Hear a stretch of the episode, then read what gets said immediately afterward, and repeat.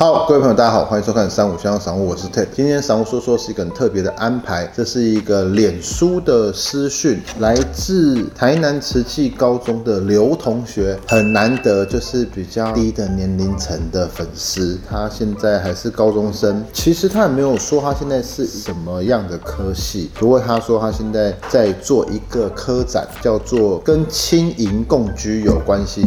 青就是青年，银是银法族，其实就是老。年人跟年轻人共同居住住宅，经营共居的家，并非一定要建立在血缘或地缘关系之上，而是透过彼此同理心构筑起来的。这算是我以往从来没有听过的内容。它有一些问题，算是有点像问卷吧。我们同事拿给我看，那他说有六个问题，希望我们可以帮他回答一下。第一个，在经营共居中运用智慧家居是否适当？那这个问题，我觉得他问的出发点是因为他。觉得银发族可能对于智能家电，或是甚至连智慧型手机，他们都不是很熟悉。他已经把智能家居归类成老人不是很擅长的产品的，所以他才会有这个问题。这个问题是一体两面的。实际上来讲，因为我不是做智能家电的开发商，那如果我们会做开发商的话，就会去考量很多很多因素，因为这些因素去开发成不一样，需要给不同的人使用的产品。回到问题来。讲是否是让？我觉得未来一定要要做这件事情，就是这是一个趋势，就跟当初手机从黑白手机、彩色手机、照相手机，最后变成智慧型手机。我自己的爸妈都六十几岁，他们现在智慧手机也都使用的非常妥善。而且每天也都会赖，都会看 YouTube。我觉得这是一个适应，就是年长的人也要花时间去接触年轻的东西。所以我认为这是适当的，而且这是需要被教育的。第二个问题，目前智慧家居建制中有什么问题需要克服的？承接第一个问题，有什么需要克服的？其实，在整体的使用体验上面，因为其实我们房屋管家本身是在做 Apple Home Key。其实为什么选择 Apple Home Key？当然有很多的因素。先天先不管是苹果使用者还是安卓使用者，其实它是一个开放的平台，大家都可以去写我要做什么东西放到这个平台。可是现在真正需要克服，我觉得第一个价格，第二个它没有一个普遍性。它没有普遍性的时候，它的价格就高。价格高的时候就不容易进入大家的生活。因为大家会认为那叫奢侈品，或者换句话说，我买的房子花了我百分之九十九的钱，剩下一趴拿来装潢，装潢的时候都已经抠东抠西的，其实一趴是根本不够装潢的。可是我还要再装智能家电，这已经变成现在大部分人觉得是奢侈品。很多人会说啊，你说可以控制灯，可以控制，你控制窗帘啊，我也可以站起来去控制啊。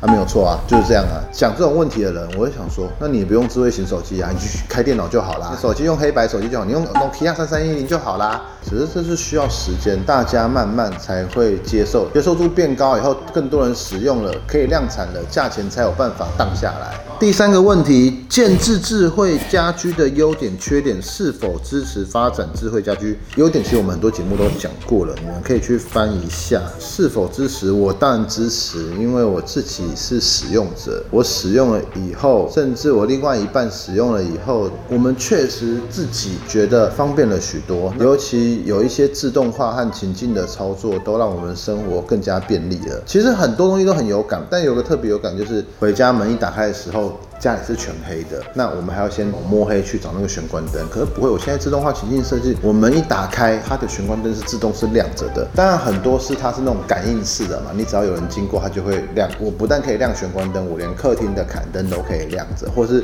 我一一到家的时候，我家的音响就是会放一些欢迎回家，就是一些比较柔和的音乐。其实这些东西都是可以用的，所以我觉得我是支持的。那缺点，我觉得，比如说我跟朋友分享，朋友都会很喜欢。这些东西缺点就是门槛很高，再来是它必须在我们装潢房子还没有要入住之前就要开始建制这些系统，所以它有很高的门槛，这是我觉得最大的抗性呐。当然还有其他缺点，比如说很多的商品他们并没有发展很成熟，也就是说他们在智能家电这一块还没有做到非常多元的变化，还有更符合人性。电器的需求量真的是千百种，可是很。都还没有做得很完善。第四个问题，不论是开箱或自己家中在建制时遇到的问题，那老实说，我觉得问题都没有遇过真正的大问题。真正的大问题就是，我觉得跟原厂有没有资源有关系，或者是跟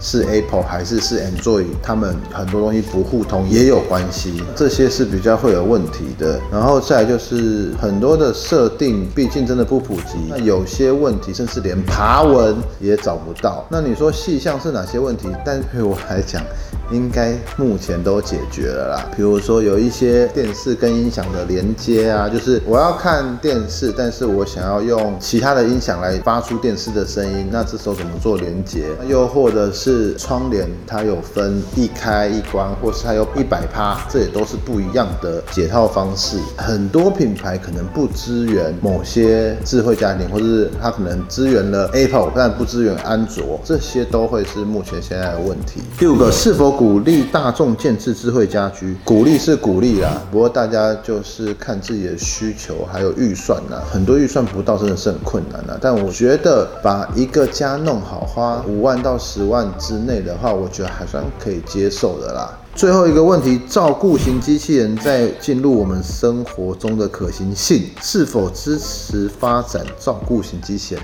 好，这已经是离我会的东西超过我的自己本身的框架了。那不过机器人这种种东西，我是有很多遐想的啦。当然希望是可以啊，最好是弄得像钢铁人一样啊，又帅，然后功能又多。又回到轻盈共居的问题，就是它同时可以服务青年人，同时也可以服务到银发族，甚至有一。些有感有温度的服务，那我觉得这样子。照顾型机器人才有可能发展的起来，可是我觉得是蛮困难的啦，因为一样啊，这个门槛又更高。那个智慧型机器人已经在更高阶了，它已经不是说一个什么语音助理，还是一个开一个关这么简单的事情了。他们可能还要移动，像扫地机器人一样，可能扫地机器人也只有基础的避障功能啊，或者是远端遥控等等等的功能。可是如果你的机器人是可以帮你放个洗澡水，还是可以帮你。冲个咖啡的话，我觉得这也是非常细腻的，不晓得。